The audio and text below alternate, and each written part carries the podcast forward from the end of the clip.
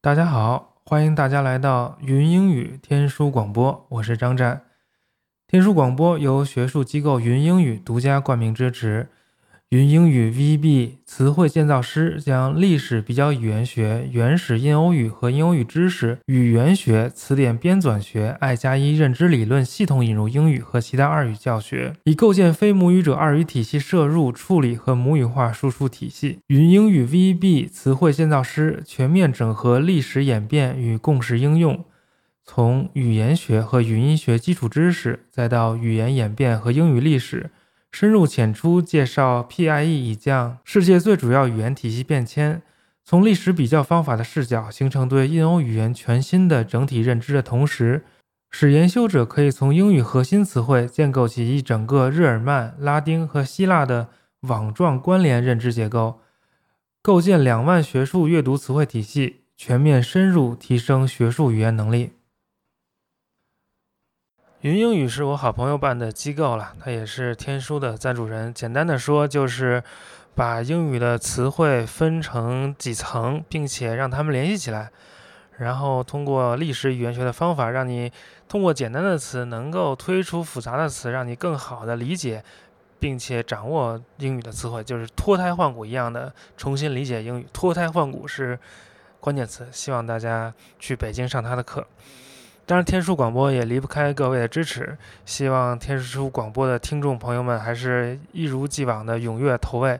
现在的投喂标准是一期一碗牛肉面，十五块钱。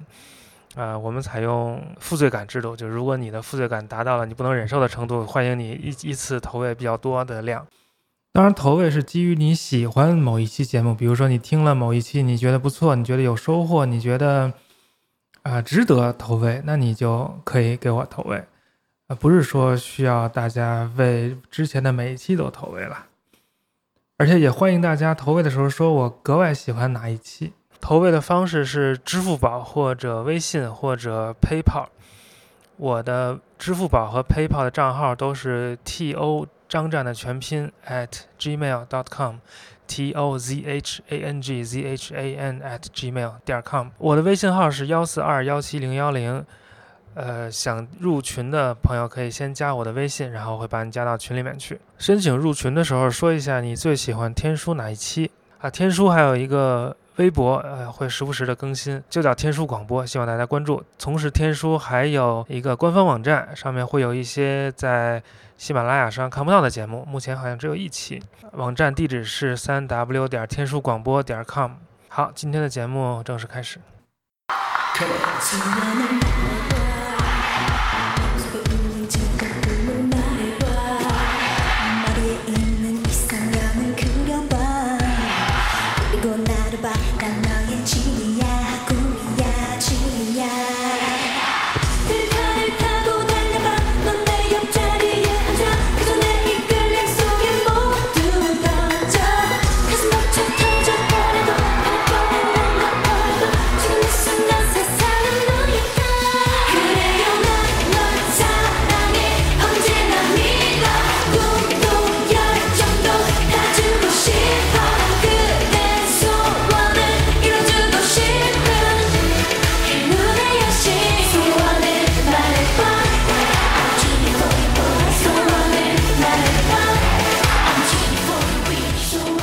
大家好，欢迎来到天书广播，我是张湛。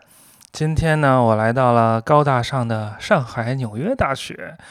也算是我的老东家，因为我以前是 ISO 的那个访问学者嘛。在这里，请来了我之前在 ISO 的一位同事张帆教授，来给我们讲一讲古代的朝鲜半岛。大家好，我叫张帆，本科是在南开大学历史学院学的是文物与博物馆学专业。本科毕业之后就去了纽约大学，在古代世界研究所，也就是刚刚张湛博士说的 ISO，念了七年的博士。我的研究方向是中国中古早期，也就是四到六世纪的艺术史和物质文化。我感兴趣的呢是中国和它周边文化的一个交互，尤其是通过图像来研究文化的交互。本来呢，这个张帆是北魏的专家。然后我就想让他聊聊北魏啊、波斯啊、粟特啊。他跟我说，这现在说的实在太多了，有点无聊。我觉得这非常好，讲这个朝鲜半岛的三国时代。这是一个不太被重视的时代。至少在国内学界不是很被重视。国内学界现在对那个粟特有点过于重视，啥都粟特，啥都波斯，有点就是疯了一样。我作为这个于田人，要要对此表示极大的反对。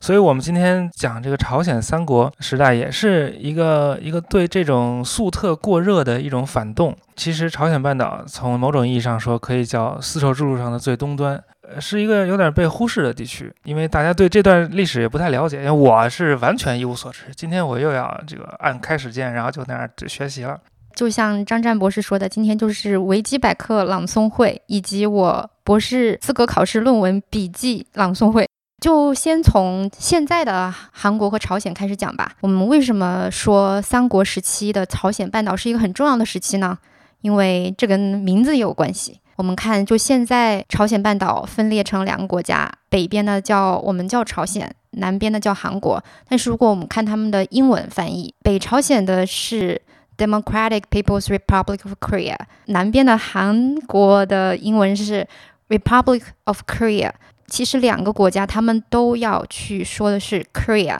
那 Korea 这个词是怎么来的呢？其实是从另外一个古代的朝鲜半岛的政权高丽来的。高丽就是 Korea，那高丽又是从哪里来的呢？高丽是从三国时期的高句丽 Koguryo 所以大家可以看到这个名字的演变：Koguryo Korea 到今天的 Korea，这都是一脉相承的。所以这就是为什么我们说三国时期是很重要的，这是因为这个三国时期的高句丽政权变成了一个历史的权威，被。高丽以及现在的北朝鲜和南朝鲜去挪用，去通过名字去构建他们可以追溯到的最远的一个历史。所以今天我们讨论这个三国，也是一个被忽视的，但是很重要的。不仅是对于朝鲜半岛，对于整个的东亚、东北亚都是很重要的一个时期和一个地区。啊，非常好啊，讲的我这个补充两句。这个每个国家都会建构自己的历史，通过对历史上一些政权、一些历史时代的呃怎么样描述，来产生一个对自己国家的历史的这个认识，然后形成所谓的民族性。其实这是一个很普遍的现象，所以我们可以从韩国、朝鲜是怎么做这件事儿的例子来思考其他地区，甚至思考我们自己什么是民族，什么是中国。然后我们现在就来讲一下三国的时间和地理的概念。为了更好的让大家有一个时空感，我们就要用中国的三国来做一个比较。中国的三国大家都很清楚，北边是魏，西南是蜀，东南是吴。从地理的这个分布上来说，朝鲜半岛的三国和中国大陆的这个三国的鼎立之势也是非常像的。在北边有一个强大的政权叫高句丽，在它的西南，也就是相对于中国蜀国的那个位置是百济，然后相对于吴的那个位置是新罗。时间上来说呢，朝鲜半岛三国时期非常的长，是从公元前三十七年到公元后六六八年。关于这个时间，我们后面在谈每一个政权的时候会再仔细的讲。如果跟中国的三国比呢？中国的三国就是三世纪这一段，所以朝鲜半岛三国比中国的三国要长很多很多，延续的时间是从基本上是从汉代，然后魏晋南北朝一直到唐代。我们今天要着重介绍的三个政权呢，是高句丽、百济和新罗。然后我想谈到的一点是，虽然我们叫三国啊，三个国家，三个政权，但其实那个时候不止这三个国家。通过考古发现，我们可以看到，除了这三个国家之外，还有更多的文化的面貌。现在比较确定的另外一个比较重要的政体，一个文化体叫家业，韩文是卡呀。这个有时间的话，然后我们可以谈一下。研究历史，当然最重要的是史料。朝鲜这一段历史也不例外，也是有传世史料和出土文献以及出土的呃物质遗存。请教授给我们讲讲有啥东西。天书的观众应该就是对历史比较有兴趣啊，所以我从历史文献开始讲。朝鲜半岛三国这一段呢，比较有意思的是，它的史料记载还是相对比较丰富的，但是呢，和我们理解传统意义上的史料以及用史料去还原历史又有一点点不一样。它的史料基本上由两个部分构成，一个是中国的史料，汉语史料记载的关于朝鲜半岛的历史事件。最早记载朝鲜半岛的汉文史籍是《三国志·魏书》里面有一个传叫《乌丸鲜卑东夷传》，所以我们可以看到，就是在这个传的名字里面，三国都是没有出现的。高句丽是在《乌丸鲜卑东夷传》里面的。这个传里面当然有谈到别的族群，高句丽只是很小的一部分。在《魏书》里面，就是北魏的官方历史里面。到五世纪的时候，这三个国家就日渐重要了。我们就看高句丽传被单独出来，就不再是东夷传的一部分，就是直接是魏书高句丽传。南朝呢，我们有宋书、梁书、南史这些都分别成传了。在中国的汉文史料中，我们有对朝鲜半岛这些政权的记载。那朝鲜半岛自己呢？他们怎么书写自己的历史呢？现在最重要的两个历史文献，就三国时期的，第一个是《三国史记》，三国杂记。是十二世纪由高丽，就是我们刚刚讲的那个 k o l o 这个王朝的叫仁宗的皇帝，他们也学中国啦，指定了一个啊有学识的官员叫金富士，让这个金富士来编纂史料。从名字就可以看出来，这个叫《三国史记》，真的他们就是在忠实的跟着我们司马迁的史记走，整个他们的体例就是按纪传制表这样子来的。这个《三国史记》呢，虽然是由 k o l o 高丽来编纂的，但是他们是以新罗作为最重要的一部分。可以从每个国家的卷数来看到，新罗呢在《三国史记》中有十二卷，高句丽有十卷，百济有六卷。为什么高丽要把新罗作为最重要的呢？这个其实就和后来的历史有关系，因为三国混战之后，最后是由新罗统一了朝鲜半岛，成为统一新罗。统一新罗之后，再到了高丽，所以高丽为了自己能够有一个合法的历史继承，所以把新罗放到了最主要的位置。这个《史记》是用汉语写的，是不是？是的，可能大家会比较惊讶。我们现在说的韩文，直到高丽之后的朝鲜李氏王朝才被发明出来。被一个王就觉得啊，中文有点难，一般的民众不太会，一般都只有高官子弟，你要专门去学才能学会汉文。所以应该是在十四世纪之前都是汉文写作。第二个重要的韩国半岛自己的史籍呢，叫《三国遗事》。《三国语萨》这本书呢，和《三国史记》的性质有点不一样，因为《三国史记》我们刚刚讲是高丽朝的一个官方史料，官方的一个给自己政治确立合法性的一个史料，而《三国语事》是大家现在认为啊是一个和尚编纂的，他叫易然，这个时间也会比《三国史记》晚一点，《三国史记》的成书时间是一一四五年，《三国遗事》的成书时间是十三世纪，所以要比《三国史记》晚。三国遗事里面就谈到了朝鲜半岛的神话，其中一个很重要的创世神话叫谭军神话。汤公换算成公元纪年的话呢，就是从公元前二千三百三十三年。但是他们自己三国时期才开始信史，因为传说的公元前两千年我们都不知道。但是到三国时期，因为有中国史籍的记载，这段时间在朝鲜半岛发生的一些事情，我们是知道的。至于之前一些神话的部分，就没有办法来认证。这个谭军呢，就对朝鲜半岛整个的身份构建非常的重要。他们的课本里面会说啊，我们有谭军这个神话，但他们不觉得这是神话，他们觉得是历史的一部分。比较极端的是，一九九三年的时候，北朝鲜的考古学家声称找到了谭军的墓，然后现在那个墓应该就是被建成一个遗址公园，大家去北朝鲜玩还可以就是去那个墓里看一下。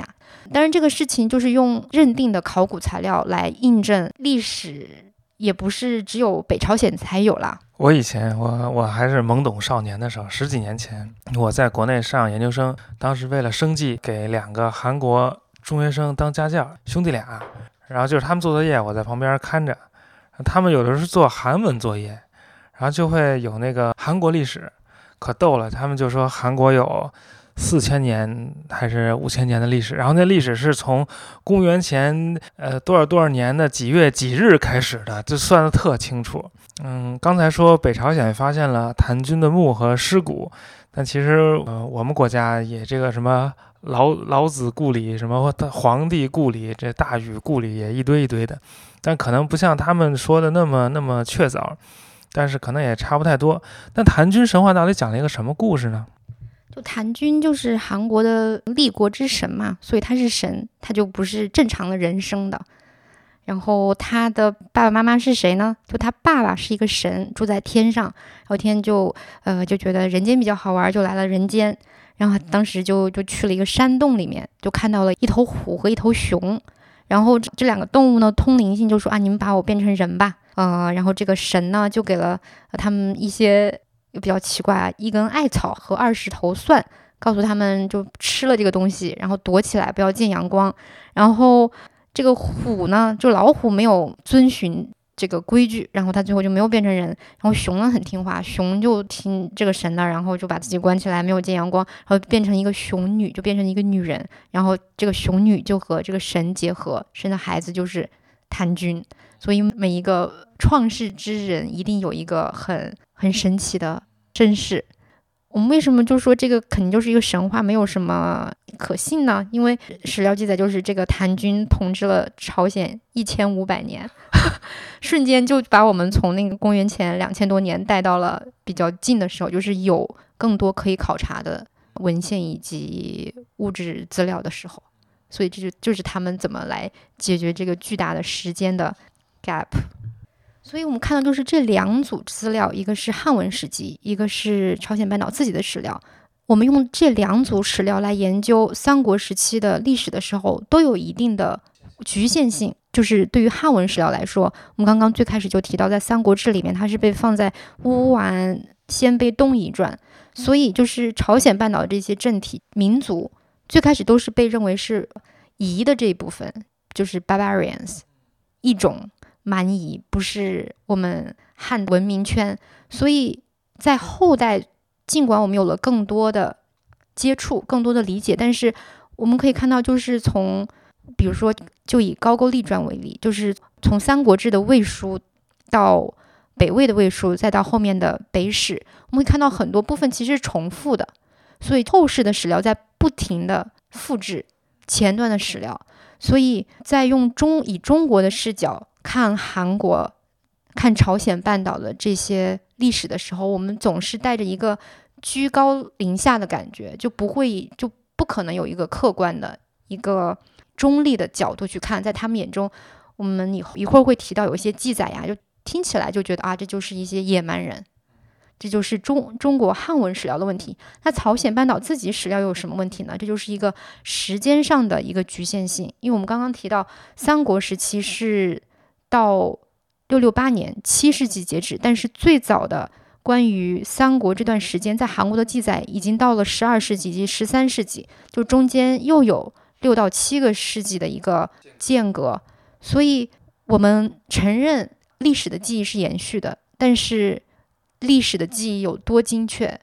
尤其是在六七百年之后，这是值得怀疑的。所以我们刚刚才有最开始在谈《三国史记》的时候说，这是高丽王朝为了确定自己政治正确性的一个历史构建，就是历史是被构建的。这就是为什么我作为一个研究物质文化和艺术史的学者，觉得我们可以用除了历史文献之外的另外一批材料来解读这个时段、这个地区，从。考古的角度来说，这个时段也是非常的丰富，因为考古工作者积累了大量的材料。我们发掘了这个时期的城市遗址，我们有寺院遗址，我们还有上千上万级的墓葬，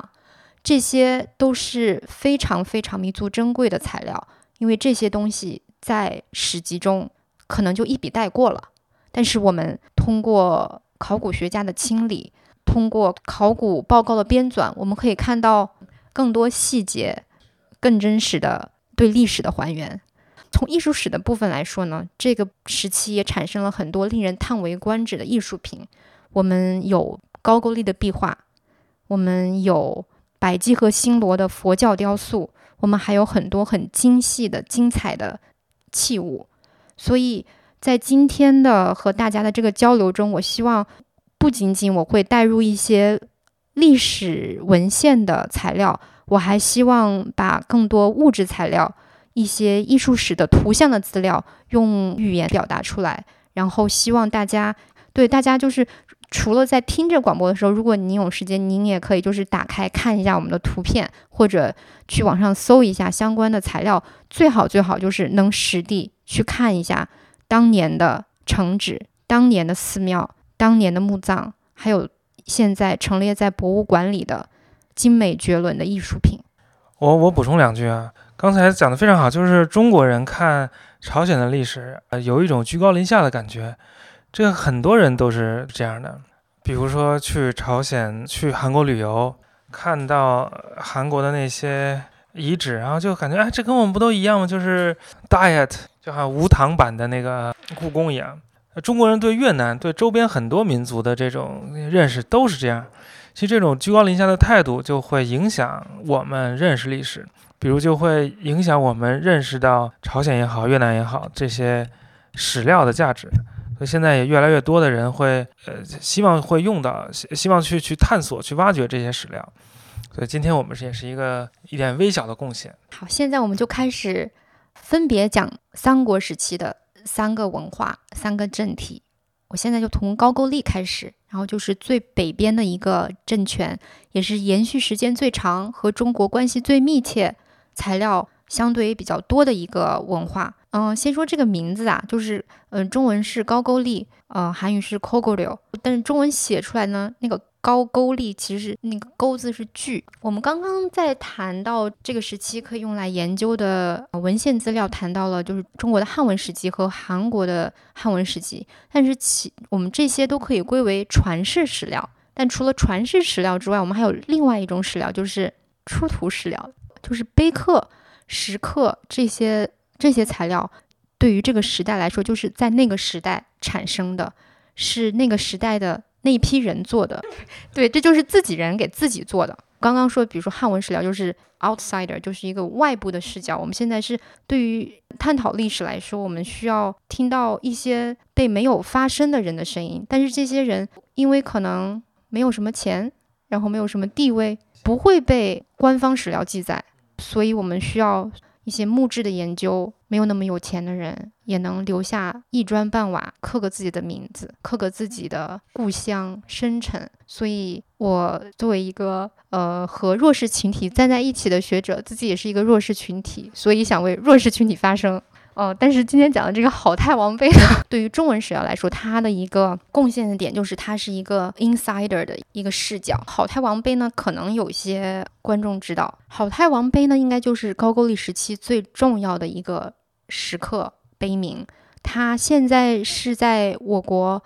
吉林省吉安市境内。所以，如果同学们想去长长白山旅个游啥的，也顺便去下吉安，就可以看到好太王碑。现在依然矗立在之前他在的地方。我之前去做田野调查，应该是二零一四年，那个时候可以看到，就是现在整个碑身被玻璃罩给罩起来，然后上面修了一个亭子，虽然亭子有点丑，但是还是可以遮风挡雨一下。这个遮风挡雨其实是很重要的。我一会儿讲一下它的发现历史，大家就知道为什么就是现在保护这些碑刻也是很重要的。一些很就是比较 dry fact。然后这个碑呢是公元四百一十四年立的，这个碑上有写它的时间嘛。然后这个碑呢就是它的名字是好太王碑，所以这个碑是为好太王立的。但这个碑不是好太王自己立的，是他的儿子长寿王立的。这个碑非常的大，它有六点三九米高，这是一个纪念碑，这是一个 monument。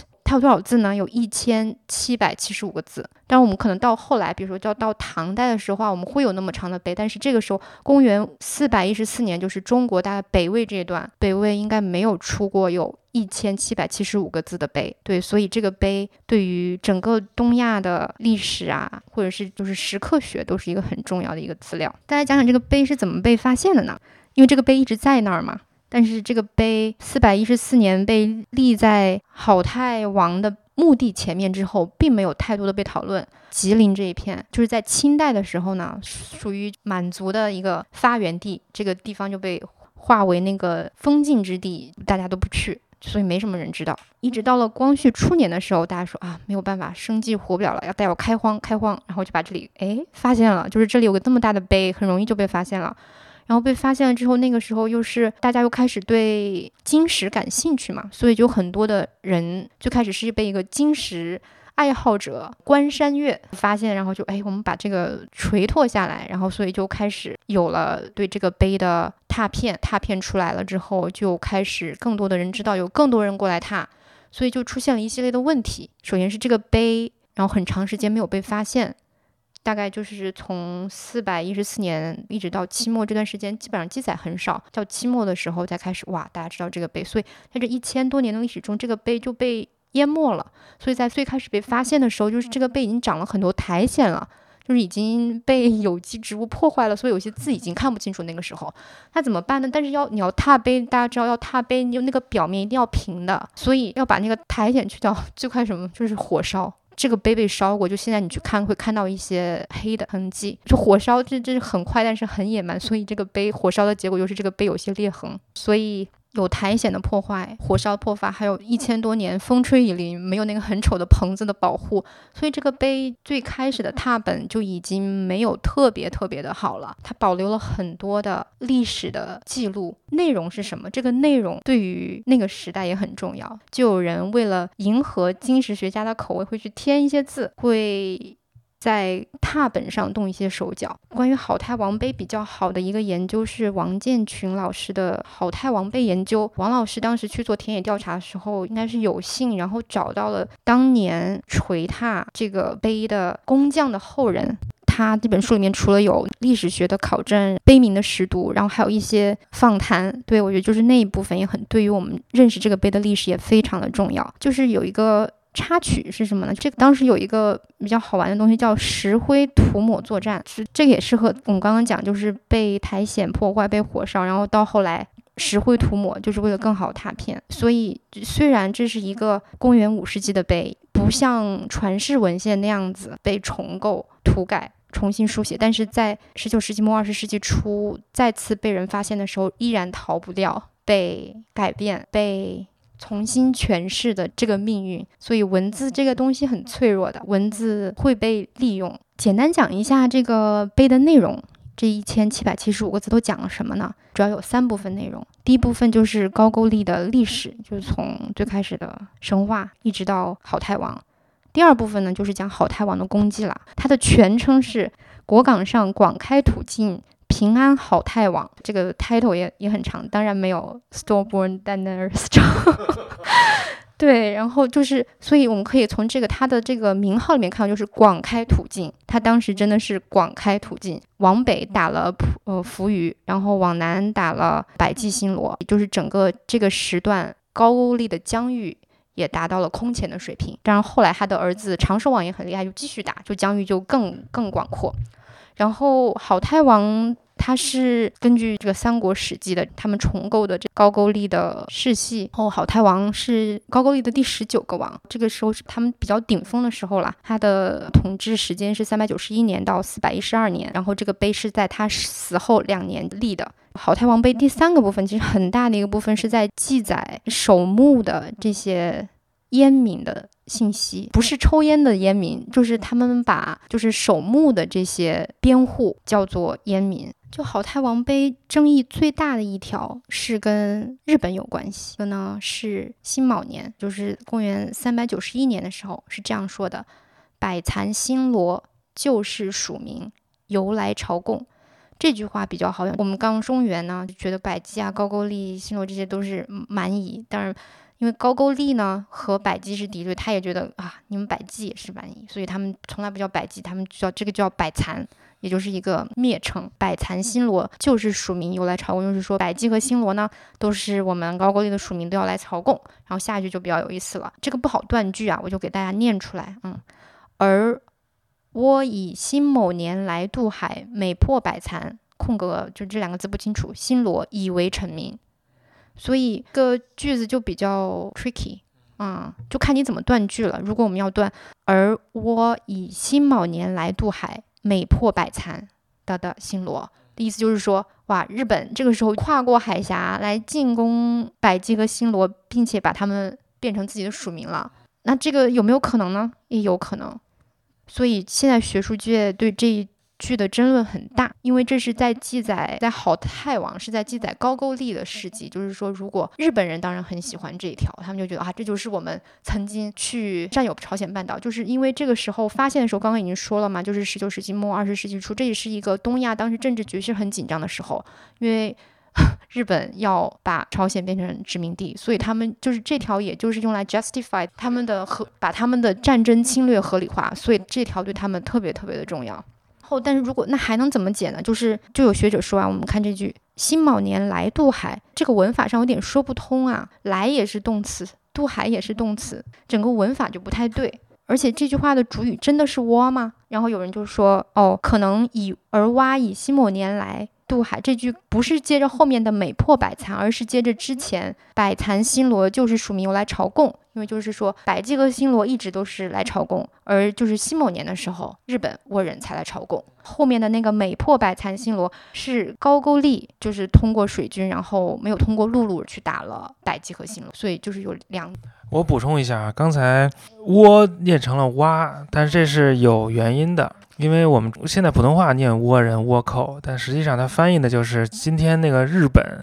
那个和和时什么和风，那个和在日本就念哇，他们其实就是自己就叫大和民族嘛。对，谢谢，就是张博士解释，因为这个在在英文翻里就是大家也直接说哇。这个好太王碑呢是立在好太王墓的前，所以大家就有机会去吉安的话，不仅能看到好太王碑，还能看到好太王墓。那个墓是不是好太王墓呢？也有争议。我我自己觉得是还可以，因为在那个就好太王墓，我们叫太王陵，因为已经是到王的级别就可以称陵了。然后在这个王陵的封土很高的封土上面发现了一块砖，然后砖上写的“愿太王陵安如山，固如月”，所以我们可以知道那个时候已经称。啊，好太王的这个墓为好太王陵，而且为什么会有这个砖在这个封土上呢？就考古学家推测是可能有陵上建筑，就是在这个封土的上面可能有一个享堂，然后用了砖，所以我们现在有这个资料留下来了。从好太王墓开始，然后我就是想从我们的文献资料，不仅是传世的，还是石刻文献，转到我们的物质材料。我们刚谈到好太王陵啊，其实好太王陵只是。成千上万高句丽墓群中的一个，现在发现的高句丽时期的墓葬大概超过了一万座，当然就是什么尺寸都有，有一米见方的这样的一个普通人的墓，也有像好太王陵这样，嗯，王墓。当时我二零一四年去吉安一带做考古调查的时候，就去了一些农田里面，然后看到现在那些小型的墓还在，一些小的封土墓。大家就还是在墓上取土，然后就开始种田。关于高句丽的葬俗呢，《三国志》也有记载，然后是这么说的：他们厚葬，金银财币尽于送死，积石为封，列种松柏。比较遗憾的是，现在我们发掘过的。呃，高句丽的墓葬基本上都被盗掘了，所以不知道里面到底有多少的金银彩币。但是基石为封，这个是现在我们还可以看到的。除了太王陵之外，另外一个很重要的高句丽的墓葬叫将军坟，有东方金字塔之称。非常的壮观，当然，因为我没有去过埃及啦。张震博士去过埃及，但是我自己去这个东方金字塔将军坟的时候，真的是看到和金字塔非常相似的构建，就是用很大，呃，大概三乘五米的石块，一层一层的向上垒，大概有超过一千块这样的石头。累积成这个方形的阶梯状的一个封土，这个方形的阶梯的底座是七十五乘七十五米，然后高是十一米。金字塔要一百多米，两百万块石头。对，所以金东方金字塔还是要小一号。这个将军坟又是谁的墓呢？现在也没有定论，因为没有发现什么文献材料。有人就猜测可能是长寿王，也就是好太王的儿子的墓，因为就是他爸爸积累了那么多地呀、钱啊，就就是有能力修这种。大墓，我们现在说的这些墓葬都在吉安，在现在吉安市，我们有一个叫洞沟古墓群。我们刚刚提到的太王陵将军坟都是洞沟古墓群的一部分。那它到底有没有可能是长寿王呢？需要也是会以后一会儿做铺垫，就是好太王的儿子长寿王把高句丽的首都从吉安迁到了现在的平壤，所以长寿王死的时候应该是在现在的平壤。有没有可能归故土葬之呢？也是有可能的，但是就是又有点兴师动众，所以这个呃墓主人现在不太好说。因为刚刚提到，就是大部分的高句丽的墓葬已经被盗了，已经没有什么随葬品可以，还是有一些随葬品，但是只是不多。就其实，在太王陵里头，然后发现了一些有一些送金银财币的痕迹，然后有一些金饰，我们现在还可以看到，但是都是一些碎片，并不是一个完整的一个一套。但这个整个全身上下黄金的那种组套这个配置，我们在后来新罗可以看到。所以现在高句丽这这批墓葬留给我们现在的不管是学者还是呃旅游者，最重要的宝藏就是它的壁画。就高句丽的壁画很有意思啊，就是什么题材的都有。就现在很多的艺术史家就会通过墓葬，然后去考察那个时候的社会生活。比较有意思的几个墓葬给大家。一个是舞蹈俑墓，然后就是一排女舞者穿着带斑点的衣服站成一溜，一个手举起来，然后一个手放下，然后大家的姿势比较比较僵硬，但是看得出来是在跳舞，而且是一排人在跳舞，所以大家就是现在看流行文化也知道 K-pop 很火啊，这些东西有传统的。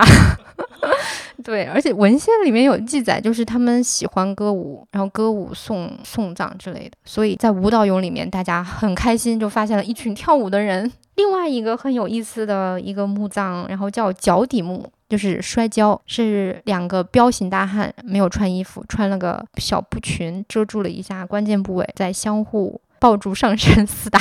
在一棵树下摔跤这个体育运动吧，在东亚应该是没有自己的传统，所以现在学者认为啊，就说明草原文化也来到了我们的高句丽脚底。另外一个很重要的一个图像是佛教，在长川一号墓里面，我们发现了一个可能是佛像的小图像。为什么说可能是佛像呢？就是看不太清楚。要知道这些壁画已经一千五百多年了，有些有幸保存到现在，但是随着在二十世纪初，嗯，很多墓是被日本人打开的，那个时候的发掘技术也非常有限，而且打开之后没有进行很好的保护，有些图像真的因为都是颜料嘛，就可能掉了，就看不太清楚了。然后在这个墓里面，我们看到一个一个小人儿坐在一个座上，比较有意思，这个小人旁边跪了两个人，就是一个。偶像崇拜，有学者就觉得啊，这应该是一个佛像，而且时间也和嗯高句丽接受佛教时间差不多，而且这个时期的高句丽墓葬中发现了很多的莲花图案，但是。莲花图案虽然和佛教有千丝万缕的联系，但是也不能排除是就是一个装饰图案。现在学者普遍认为，就高句丽的壁画在早期的时候受到了很多中国壁画的影响。比较有名的例子是安岳三号墓，就是这个墓的墓主呢，就完全是一个汉人装扮，就穿着包衣薄带，戴着高汉代的那种帽子，束发。所以，也就是早期的时候呢，就受到了很多现在中国境内出土的壁画的影响。就比如说安岳。三号墓对墓主的刻画就和汉代的墓主画像一脉相承，但是到了高句丽晚期的时候，大家好像就是对这些人物不太感兴趣了，已经看不到墓主画像，也没有这些跳舞小人儿，也没有娱乐脚底小人，把重心都放在了四神，就是青龙白虎上面，就是在整个墓室的墙壁上一整块墙壁，比如说我就用来画玄武。大家可以想象这个尺寸，因为在中国，不管是汉代还是魏晋南北朝的壁画中，虽然四四神也是一个很重要的形象，但是不会占满整个墙壁。另外一点，知道提到就是他们画壁画的方法，就在中原的壁画，大概就是都会在比如说砖木嘛。会上一层石灰，在石灰上画，但是在高句丽晚期的壁画中已经没有石灰层了，就是技工可以做到在石头的表面直接用颜色墨线去勾勒。从绘画的程序上来说，我们也可以研究高句丽的学者也认为这也是就是渐渐的脱离汉代的绘画传统，开始去发展高句丽属于自己的特有的文化视觉系统。然后这个系统不仅是呈现在最后墙上的作品，还有就是。这个作品被制作出来的过程也和就是汉文化的壁画是不一样的。观众朋友们可能也注意到了，刚刚讲好太王碑的时候讲啊，这个碑在吉安；刚刚讲这个这些墓的时候，这些墓也在吉安。吉安这是什么地方呢？这是高句丽的第二个首都。当时在高句丽的时候呢，它不叫吉安啦，叫国内城。大家可以看，就是这个名字就很大气，国内城。高句丽经历了首都的三次变迁。高句丽的第一个首都是在现在辽宁省的桓仁境内，在公元三世纪的时候迁到了吉安，在公元四百二十七年迁到了平壤，就是由好太王儿子。长寿王迁到了平壤，所以经历了三次首都的变迁。所以大家可以看高句丽政治的中心，就是在现在以鸭绿江为中心的河的两侧移动。所以这个地方当时的政治势力是什么样子呢？我给大家简单回顾一下：在汉代的时候，汉武帝的时候，在这一地区建立了辽东四郡，包括乐浪、玄兔、真真番、临屯。乐浪郡呢，就是在现在的平壤附近，因为我们发现了大量的墓葬以及城址遗址，可以确定乐浪就在平壤。其他几个郡的郡治还有争议。高句丽没有兴起的时候，它其实是辽东四郡下面的，因为他们有郡治嘛，郡治下面还统治了一些零散部落。高句丽可能就是当时的一个小部落而已。刚刚讲到就是公元三世纪的时候，最开始就高句丽在桓仁的那个城，现在我们还能看到。叫五女山城，大家看到这个名字里面是五女山城，这个这个城真的就建在山顶上，所以当时也是为了防御的要求，这个城建在了山顶上，这个，路非常的陡，而且有一些关卡，就是一夫当关，万夫莫开的一个。很险峻的地势，当时去考察的时候也是爬山爬得很辛苦，然后有很多就是一线天的那种阶梯才到达了山顶，但是一到了山顶真的是豁然开朗，就是有点震撼吧。可以想象那个时候人力物力的投入，在公元一世纪前后能够在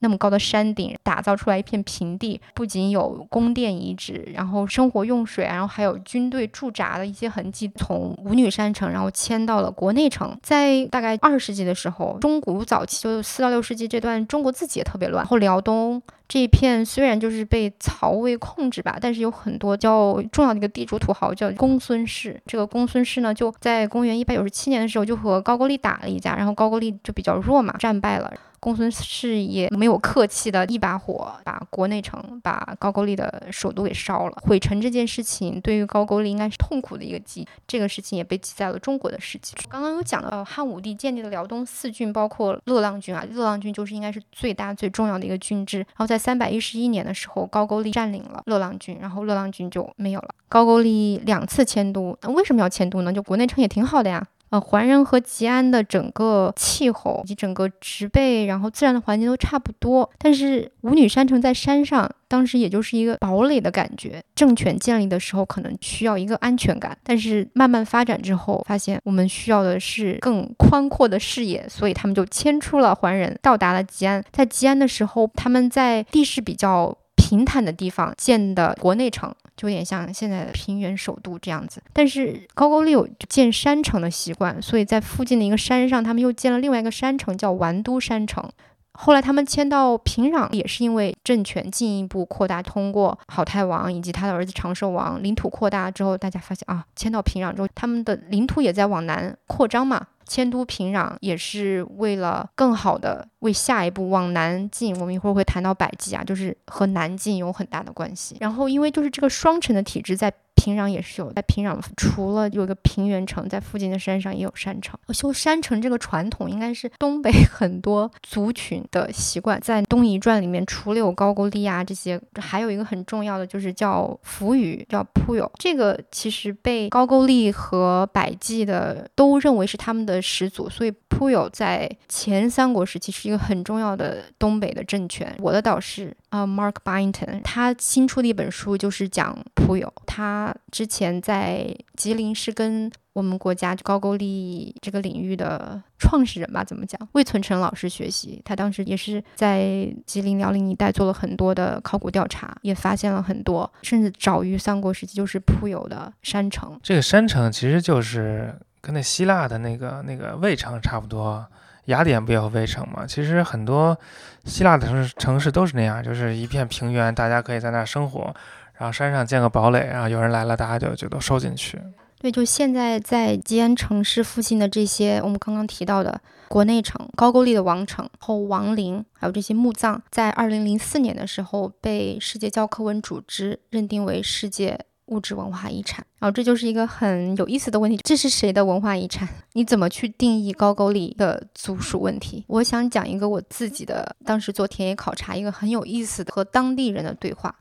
我当时雇了出租车司机嘛，因为要去看一些比较不太好走的地方，然后司机就问他说：“你去看这个干嘛呢？”我说：“我是研究高句丽的。”然后他说：“啊，就是韩国人的那些东西啊。”我就有一点震惊，因为他是一个当地的人，但是这些高句丽的遗迹是属于韩国的。比较有意思的是，这里真的有很多韩国游客。对于韩国游客来说，这有点像 pilgrimage，就是。他们到中国来寻根，但是言语的缺失。作为一个历史研究者，我想说，在那个时候，如果我们去回到历史，高句丽的国界是横跨现在的中国和朝鲜，这跟韩国都没什么事儿。它是有自己的文化特质的，它吸收了很多汉文化的东西，比如说我们刚刚谈到早期的安岳三号墓的壁画，就和汉晋的壁画非常的像，但有它有自己的特质。说修山城，就中国不修山城吧，所以它是一个有能力去综合、去利用一切对它有利的，它是一个有自己主体性的一个政权。在研究历史的时候，我们应该跳出当代国家的局限性，而去把每一个发生过的文化当做一个个体来研究。就是中国、韩国都想那个把高句丽的历史据为己有，当然中国好像现在不太重视这个。但是这两种做法其实都是不是对历史的还原，都是一种对历史的滥用。所以研究历史还是要回到历史呃现场，然后不要被现在的国家国境啊民族主义所束缚。我们刚刚提到高句丽的国境其实是横跨鸭绿江两岸，所以有一部分是在我国东北境内，然后有一部分是在现在的那个北朝鲜境内。由于这个地缘的关系，我们可以看到和我们国家关系真的就很近。但是，如果我们还原到中古早期一段时间，就是和北朝的关系很近。嗯，有几个比较重要的时间点。第一个就是佛教传入高句丽。佛教传入高句丽是三百七十二年，是前秦的苻坚遣使送了一些佛像和经文，这样子把佛教传到了高句丽。所以，高句丽的佛教就是通过北朝传过来的。到北魏一朝呢，高句丽和中土的联系就更紧密了。史料记载，至少有。有超过七十次的高句丽的朝贡，高句丽他们朝贡的时候要什么呢？他们要一个 title，要一个称号，他们会就是向中国的帝王来请求，就是我要这个称号。来，我们看一下他的称号，就就跟 Stoneborn Daenerys 比较像啊，这个长度就是都督辽海诸军事、镇东将军、领护东夷中郎将、辽东郡开国公、高句丽王。这是一个人，这是一个叫连的高句丽王，在拓跋焘的时期遣使来北魏，送了一些贡品，请求了这个称号。可以看到比较有意思，是到最后他才落脚到高句丽王前面的这一串儿：辽海军诸军是、镇东将军、巴拉巴拉辽什么辽辽东郡开国公，其实都是有汉代传统。我们可以看到，就是这些名号其实是从中原的角度去给的。比如说镇东将军、镇东将军，就是这个部分是在这块地方，是在中原的东部。对，所以这个时候和中原的王朝保持关系，通过中原王朝授予自己一个称号，也是对于这个在边缘的这些政权来通过这种方法来获得政权合法性的一个途径。好，我们终于可以进入到下一个。三国的国家百济，就是在现在朝鲜半岛的西南端。我们刚刚提到，因为地缘的关系，高句丽和北朝的关系比较近，然后百济呢就和南朝的关系比较近。最早百济关于南朝关系的记载是在东晋的时候。刚刚提到高句丽的佛教呢，是前秦苻坚遣使送了佛像和经文，这样子佛教传到了高句丽。百济的佛教呢，是从南朝从东晋过来的。相传在三百八十四年，一个胡僧，可能就是现在南亚那边的僧人，然后从东晋至百济，然后百济王各种礼敬佛法也开始在百济发扬光大。除了佛教宗教的联系，和高句丽一样，百济也很多次向南朝朝贡，他们要的也是那个封号。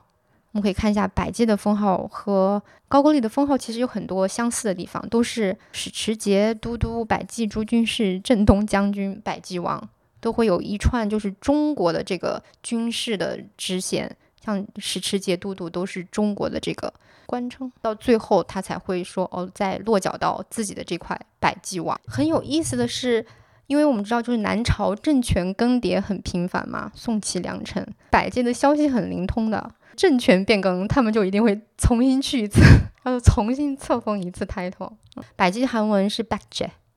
熟悉中国艺术史的朋友可能知道，南朝梁萧绎的《直贡图》，这个《直贡图》就画了当时来南梁朝贡的各个其他国家的使节，其中呢就有百济。关于百济历史有趣的一点就是，也是和高句丽很像，就是他们不停的迁都。但是和高句丽不一样的是，高句丽是因为发展的很好，从桓仁到吉安一直到平壤，百济迁都是因为被迫害的比较惨。最开始到公元四百七十五年，百济的政治中心就在今天的首尔一带，就是在汉江流域。四百七十五年呢，长寿王就是刚刚讲那个好太王的儿子，继续往南扩张，就攻占了首尔，百济就不得不往南迁，然后迁到第二个首都。当时叫雄津，就是现在的公州。很不幸呢，在公州没有过几代王呢，百济又被迁往了公州比较偏东的一个山区，叫撒比。然后现在是在扶余市。就是通过百济这个不停的迁都，我们可以看到他的那个政治军事实力是比较弱的。所以其实为了要对抗高句丽呢，他们不得不联合别的政权。第一个选择就是他们的邻居，他们。东边的邻居新罗，所以在公元五世纪的时候，百济和新罗是联盟，然后一起抗击北边的高句丽，就跟以以前那个吴蜀联军打曹操一样。但是就新罗呢，就比较坑啦。当时百济和新罗联军一路向北，重新控制了汉江流域。但是呢，五百五十三年的时候，新罗就背信弃义，抛弃了自己的战友，把这个地方。占为己有，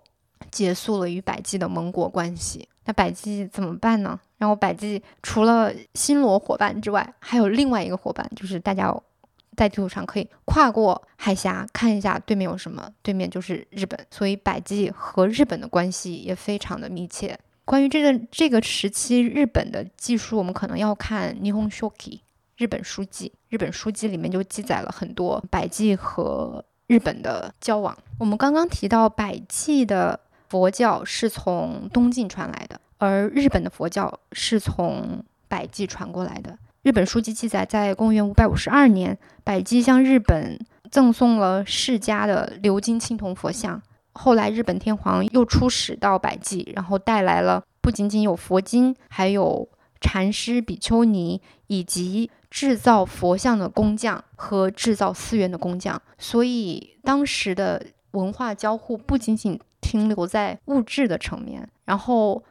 日本想要引进的是一整套的技术人才，所以他们才会把造佛宫以及造寺宫从百济请到日本。那从考古和物质文化的层面，我们有哪些证据呢？大家了解日本历史的朋友可能会多一些，在古坟时代。我们知道为什么叫古坟时代，因为那个时候有很多的巨大的古坟。这个古坟呢，长得从天上的鸟瞰图看就是一个锁孔，对吧？然后叫 keyhole shaped tomb。然后这种古坟呢，不仅仅日本才有，就是我们刚刚讲到百济和日本这个交流很密切，就是在现在韩国半岛的西南部，就是之前百济的这个领地内，我们也发现了这样的。孔状的大型的墓葬，所以学者的猜测就是说，可能有日本的移民到了朝鲜半岛的西南部，又是百济。我想就是提醒观众，就是交流是双向的。我们就是还是再来以就是北朝和高句丽的关系来做一个比较。就是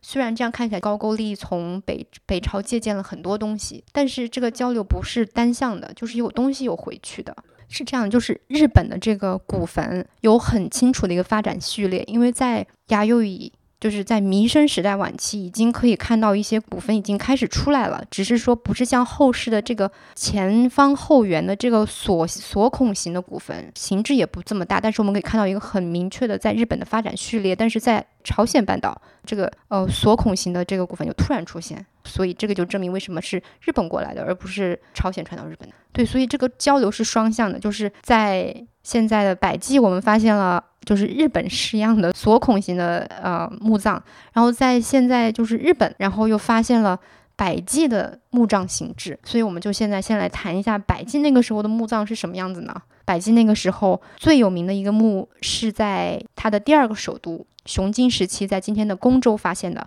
也是一个王墓，这个王叫武陵王。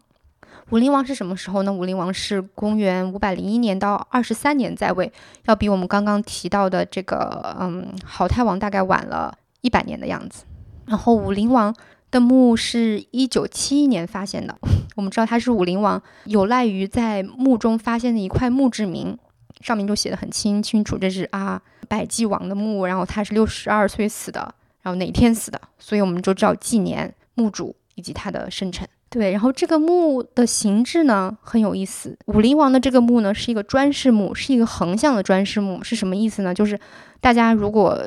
嗯，应该也没有参观过 墓葬，就是最开始的时候呢，墓是呃一个对 vertical 数学墓，数学墓就是挖个坑儿，然后把棺材放进去。但是到后来呢，就开始变成横向的了，就有点像一个房子，你就走进一个房间，就这个感觉。所以它的空间更大了，也可以放更多的随葬品，然后整个视死如生的这个意味就更强了，因为就是相当于建了一个宅院给死者。然后，但是这个形制呢，就是我们武陵王墓的这个形制，它的源头其实是在中国的东晋，中国的南朝。大家可能知道，就是竹林七贤的这个拼砖香画，就是来源于南朝的这样的横向砖室墓，但时间呢，要比武陵王墓要早。那那那个拼砖香画我懂了，那那就是像那个巴比伦那城门上那个那那个怪兽一样，他就先设计出来一个一个样子，然后呢，比如设计出来一个人形，然后是从砖里要鼓出来的，然后把每按照设计好的每一块砖做模子，然后做好模子之后再把那砖拼起来，然后拼出来是就就一个形状。就这个武陵王的墓呢，尺寸来说不是很大。如果放到中国呢，可能就是一个中型墓，大概就四点二乘以三米的平面。但是呢，这个墓有超过两千件随葬品，而且这些东西都很好。用今天的话讲，就是有很多的奢侈品，也有很多的进口奢侈品，其中包括来自中国南草的青瓷，包括萧梁的五铢钱，有将近一百枚。然后这些东西呢？就是南朝和百济有密切联系的一个铁证了，所以就是这样的一个横向砖室墓的形制，从南朝传到了百济，然后再进一步通过百济传到了日本。所以在日本的古坟时代，不仅有他们自己典型的孔状型的这个古坟，还有横向的砖室墓，所以这个应该就是百济带过来的。刚刚讲到就是。武陵王和南朝墓室的关系，就除了我们发现的这些墓葬的形制啦、出土的器物啦，还发现了一个很有意思的砖铭，写的是梁瓦官为师。所以就是说，南朝梁的做瓦的匠，可能也是被请到了百济，然后这些人以他为师，然后跟他们学习怎么做瓦、做砖来造这个墓。好，我们终于可以讲最后一个国家——新罗。新罗就是一个。逆风翻盘、向阳而生的故事，因为在那个百济和高句丽打得火热的时候，新罗还在那个边边角角自己发展。我给大家简单回顾一下新罗的历史，就是大概在三世纪的时候，就是新新罗就是在现在朝鲜半岛的东南部。在新罗变成一个国家之前呢，这个这片地区在中国史料中叫做陈韩。就成韩又包括很多小小就是小的部族啊、城邦国家，然后在三世纪的时候，新罗那个时候还不叫新罗，他们叫斯卢国 （Saro）。新罗就是韩语是希腊，所以大家都是 S 开头的，所以大家可以看到，就是这个有一个语言学的联系。在三世纪的时候，斯卢国呢开始在陈韩的这些城邦国家中凸显出来，比较强大。但是要知道，就是三世纪的时候，高句丽已经发展到可以和公孙政权打得火热，就他们还，但是新罗就一直在自己的这个小世界里面对孵化。所以，而且新罗大家可以看到，就是和中国没有直接的海上和陆上的通道，北边呢是被高句丽给堵死了，然后走海路呢那边又是百济，新罗跟。中国基本上不管是北朝和南朝政权都没有什么接触，一直到了六世纪，然后魏书才记载了丝卢国。但是后来新罗抱上了大腿，这个已经比较晚了。然后我刚刚讲就是在公元五世纪的时候呢，百济和新罗组成联盟抗击高句丽嘛。然后后来新罗又背信弃义，抛弃了百济，然后占领了汉江流域，所以就慢慢发展起来了。然后一直到了。六世纪初，五百零三年的时候，他们才定了自己的国号是新罗。所以你可以看到，就是这个政体的发展是比较晚的，相对于高句丽和百济来说。但是他们发展的很快。然后在公元五百三十二年的时候，他们吞并了以前成韩的另外一个政权，叫金官家业。就金官家业，就是这里顺便提一下，就刚刚最开始的时候讲，就是三国不不仅包括三国。高句丽、百济、新罗也包括其他小政权，金官家业就是其中的一个。为什么金官家业比较重要呢？因为金官家业就是现在的釜山。大家如果去釜山的话，可以去参观他们的市立博物馆。在市立博物馆外面的山头上呢，有特别多的小墓，然后那个墓地就是金官家业的墓地。金官家业，如果你就是在现在的釜山，你跳过对马海峡就是什么？就是日本。所以就是金官家业和日本的关系很密切。刚刚讲到百济和倭国，就是日本的关系基本上是比较晚了，五世纪的时候才开始慢慢建立起来。但是金官家业和日本的关系可能要早一点，因为更近，就是在对马海峡，你就是现在坐船都可以过去，如果你有日本签证的话。而且，然后为什么叫金官家业呢？因为就是他们的那个墓里面出了特别多的金官。我们后来会一会儿会提到新罗的墓里面出了很多的金官，所以就是和金官家业也是一脉相承的。新罗历史的转折出现在和强大的唐帝国的联盟，就瞬间补血，所以真的是最开始就一个人在角落里面默默无闻，在别人都打得火热的时候还在孵化，一直到突然一个半世纪瞬间崛起，然后灭掉了老大哥和老二哥的故事。唐和新罗的这个结盟，在灭掉了百济和高句丽之后呢？唐代当时出军朝鲜半岛也是有自己的算盘的，对吧？所以他们当时就建立了雄津都护府、安东都护府，管理百济和高句丽的故地。但是新罗作为这个半岛上新兴崛起的政权国家，就很不满唐代对半岛的控制，所以在公元六百七十年和公元六百七十六年组织了两次反唐的运动，最终独立，进入了统一新罗的时代。我们刚刚讲，就是高句丽有壁画，然后百济有受到南朝影响的砖石墓。那新罗最重要的文化遗迹是什么呢？就是金子。大概三年前，然后在美国大都会博物馆办了一个很大的年度的亚洲亚洲部的展览，叫 The Golden Kingdom，然后就是讲希腊作为一个黄金的王国是怎么存在于。新罗是这样，就是对，跟大家说一下，就是新罗在韩语中就是希腊，所以不是希腊，是希腊。新罗的金器最早被世人所知，也是在日治时代，在嗯二十世纪初的时候，日本发掘了三座墓葬，包括金棺墓、金陵墓、瑞凤墓。就大家听这个名字啊，应该都是有金器出来的，而且这个不是普通的金器，不是金耳环啊、金戒指、金手镯，是金冠。在韩国独立之后呢，韩国又自己组织发掘了其他的墓葬，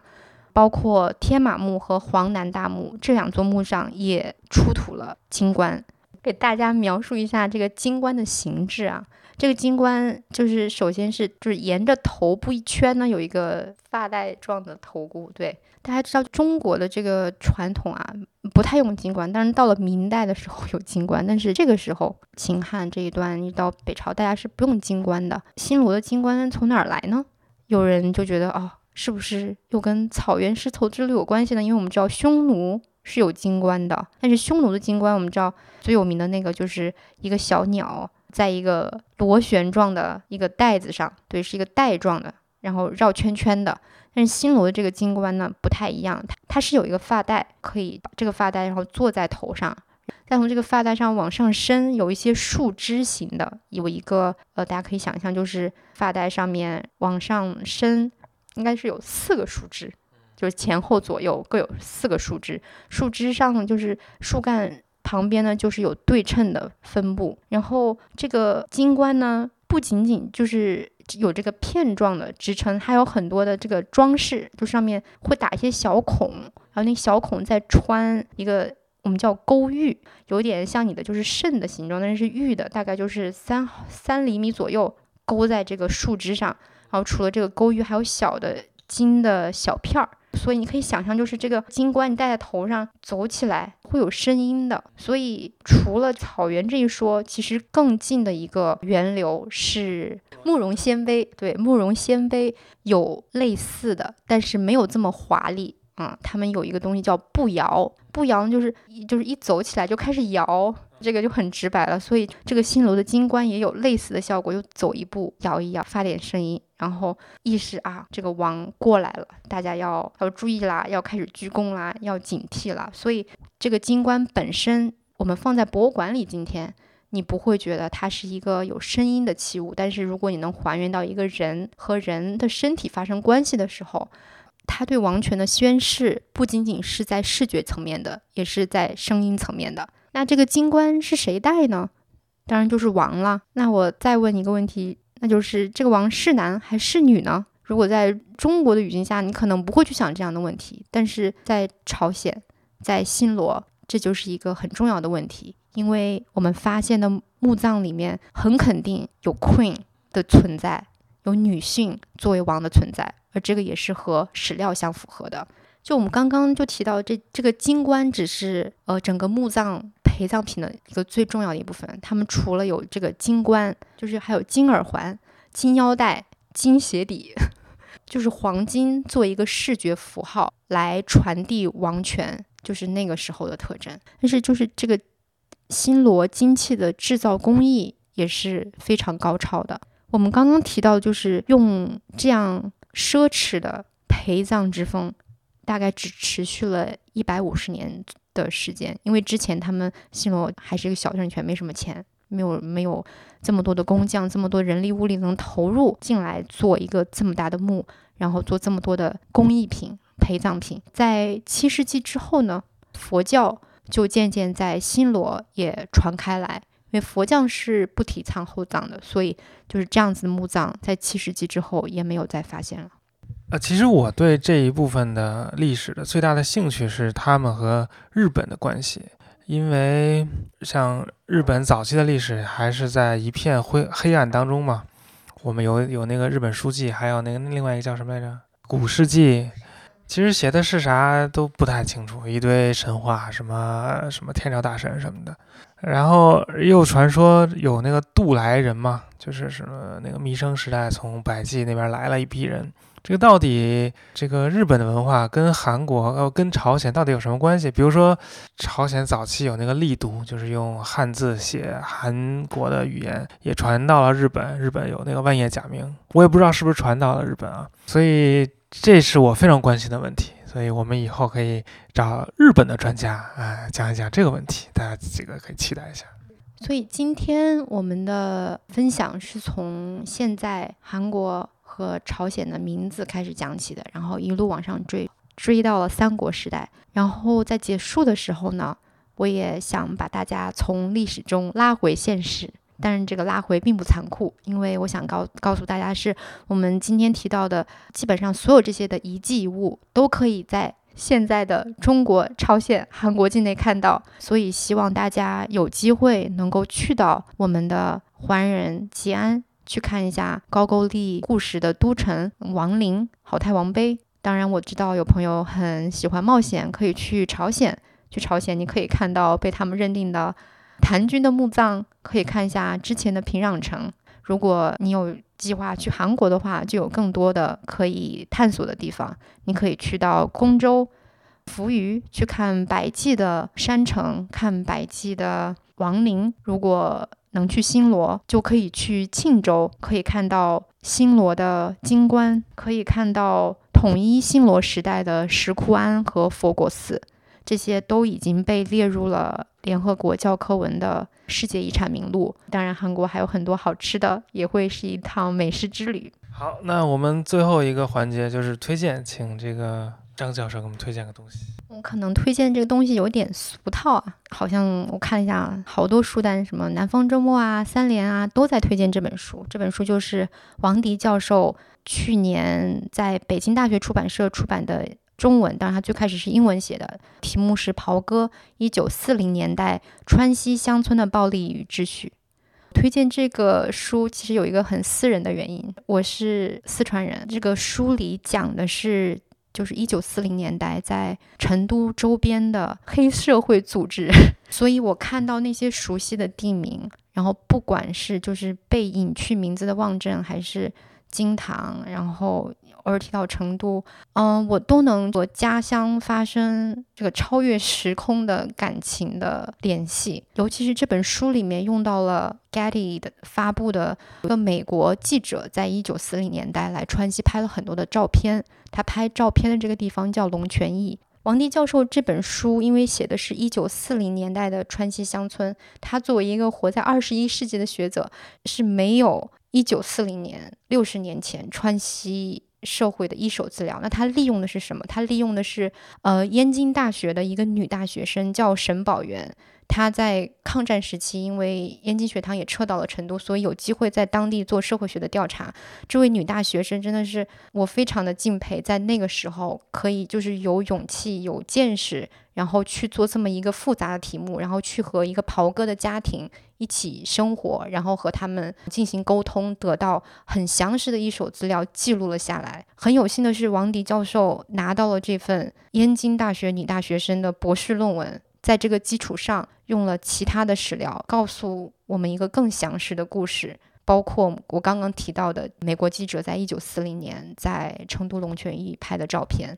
这本书不构建的不仅仅是一一九四零年代川西袍哥的社会网络，也有在那个动荡的年代以沈宝元为代表的知识分子在。艰苦的环境下，继续进行学术追求的一个学术史的回顾。王迪在对袍哥这个题目进行研究的时候，不仅利用了沈宝元的社会学一手的调查报告，还引用了当时很多官方的以及非官方的对袍哥的一些记载。我们可以看到，不同的视角给出的是不同的剖面，告诉的我们是关于袍哥不同的故事。王迪他能够把这些不同切面的材料拼接在一起，所以这个我们的反思就是，我们刚刚在节目中也聊到，就是我们研究朝鲜半岛的三国，我们所有的资料，不管是汉文史籍，还是韩国自己的史籍，还是考古的遗迹遗物、艺术史的视觉材料，都是在不同的切面，让我们去看到那个社会那段时间独一无二的历史。我自己，我作为一个四川人，然后研究的东西一直都在北边，然后不管是北魏、中亚还是朝鲜半岛，我每次去就是有一个他者的感觉，就是在他乡的感觉。读到王迪的这本书，有一点乡愁。我推荐的是线上粟特大展，这个是华盛顿的塞克勒博物馆做的，是我在纽约的同事。Judith Lerner，他主持的一个关于粟特人各个方面的线上大展。因为本来要在华盛顿做一个展览，但因为俄国的文物出不来，所以他们就只能退而求其次，去俄国和中亚拍了一些文物。但实际上这个对于我们来说是个好消息，他们把这些文物都非常精美的呈现在网上，还有那种 3D 的图可以翻来覆去的看一些文物，还包括对世界各地这个粟特专家的采访，呃，在网上都可以看，呃，现在已经放出来了，我推荐给大家。同时呢，也借此做一个预告，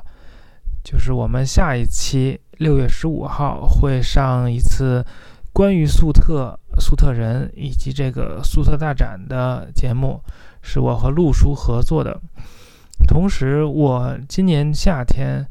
八月九号也会带个团，十一晚十二天去中亚三国探访粟特人的故乡。有兴趣的朋友可以关注我的公众号，叫阿达希尔的漫游。阿达希尔带你漫游世界，